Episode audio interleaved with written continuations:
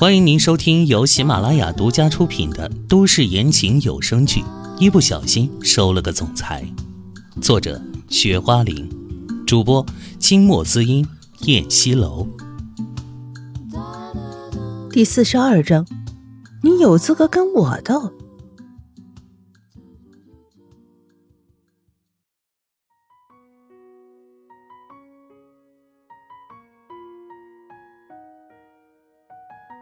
昨天情况特殊，而且我要生病了，你是趁人之危吗？唐嫣然气愤不已，还觉得特别委屈，两眼泪汪汪的。千华一看他这样子，又不由得心疼起来，宠溺的眸光看着他。瞧你这话说的，好像我把你怎么着了一样。我昨天只是抱着你睡了一晚，什么也没做。他实话实说。你当真什么都没做？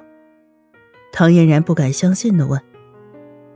你以为你昨天那副病殃殃的丑样子，我会有兴趣吗？秦淮不悦的白了他一眼。呃，他被噎得没话说了，心里却是很开心的。这下午还行，没有对他胡来，这让他对他好感又加了一分。让我摸摸，退烧了没有？秦淮霸道的说。伸手过来摸他的额头，他也没躲开，任他摸着。嗯，退烧了，还不错。还有没有哪里不舒服？他关切的问。没有了，头也不疼了，觉得好多了。他淡淡的一笑。你呀，傻瓜，自己还是医生呢，病了也不知道及时吃药，还要坚持上班。你以为你是钢铁啊？下次再敢这样，你看我怎么收拾你！秦淮埋怨的用手戳着他的脑门切，用你管？唐嫣然推开他，心里却觉得暖暖的。他下了床，穿上拖鞋，拿起洗漱用具往门口走去。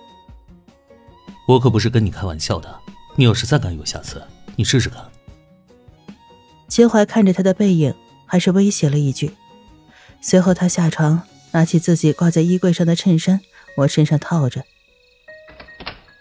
唐嫣然打开门，她惊呆了，门口怎么站着两个像挺拔松树一般漂亮的女人？三少奶奶好！两个人见了她，异口同声地说，把唐嫣然吓了一跳。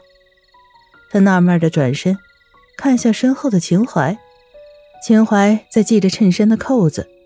最上面两颗敞开着，露出了精致性感的锁骨，显得风流倜傥。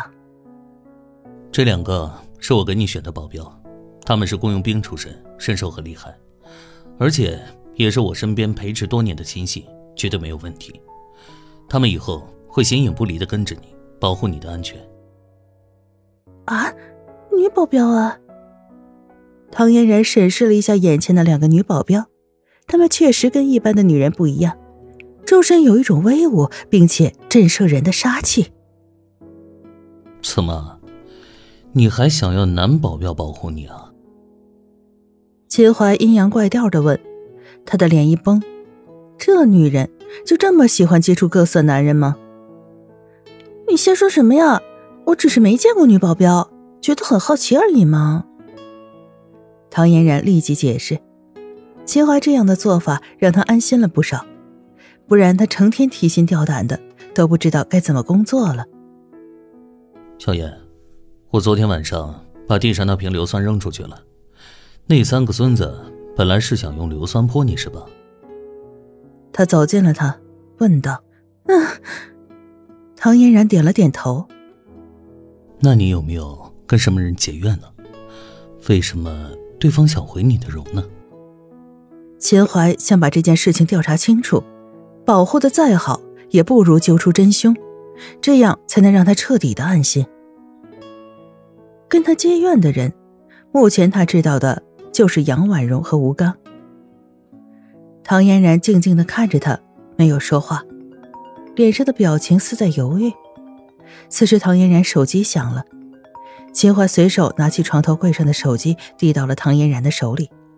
然后他就去了卫生间。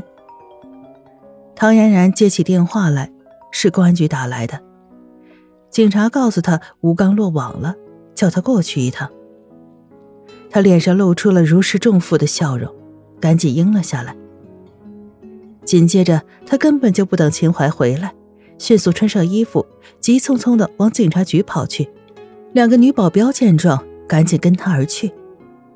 得知吴刚被抓，杨婉容惊慌之极，她第一时间跑去了警察局，想先将吴刚保释出来。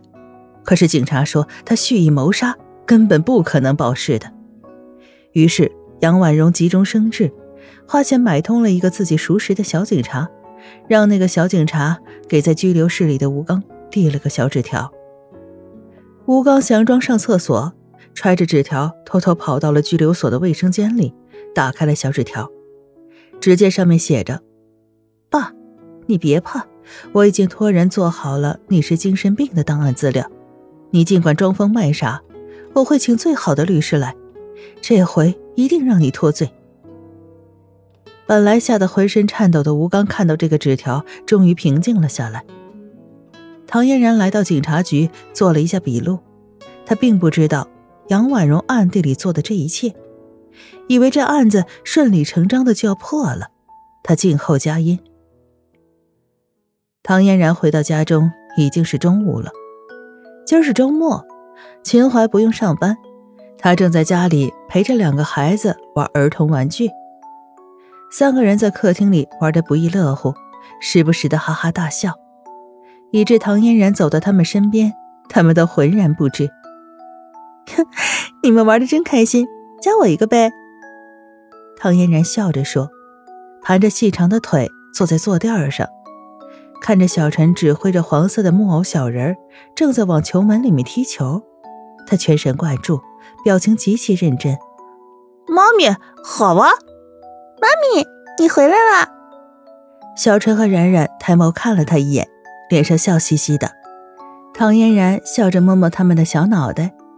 秦淮抬起头来，眸光深沉的看他，将他拉到一边，避开孩子们。小燕，你怎么早上跟我连招呼都不打就跑了？你跑到公安局做什么？发生什么事情了？没什么事情，就是华华的事情已经解决了。唐嫣然敷衍的说：“她觉得反正事情已经尘埃落定，也没有必要说给秦淮听。”哦，还有你的事情，到底是谁派了三个男人来回你的容呢？我早上问你，你还没说呢。我记得曾经杨婉容派人跟踪过你，你觉得有没有可能是跟他有关？要不我把他抓来审一下？秦淮很着急，这件事不查清楚。他寝食难安，昨天晚上发生的事情太可怕了。若是他晚来一步，唐嫣然，那后果不堪设想啊！他现在还在后怕。唐嫣然想着，在警察犀利的质问下，吴刚应该很快就撂了，杨婉容也一定难逃法网，他也没什么可担心的了。秦淮还说要杨婉容抓来审。那不是随便动用私刑吗？这是犯法的呀！明明这事儿已经快解决了，后面只需要他告诉警察，让警察询问杨婉容就行了，没必要把秦淮也扯到这种麻烦当中来。思来想去，他还是决定不说了。跟他没关系。唐嫣然淡淡的说了句，转身往孩子那边走过去。既然唐嫣然这么说了，秦淮也就不再坚持了，只能从别的方面去查那三个人。此时，两个孩子又跑过来：“妈咪，爹爹，你们说什么悄悄话呀？还要背着我们说？”小陈不悦地问：“是呀，妈咪，你来就把爹爹拉走了。本来是我们三个人游戏，现在少了一个人，连游戏都玩不成。”你们两个到底说什么重要的事呀？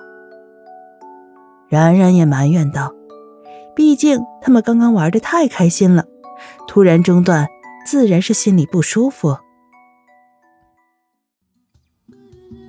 亲爱的听众朋友，本集播讲完毕，感谢您的收听。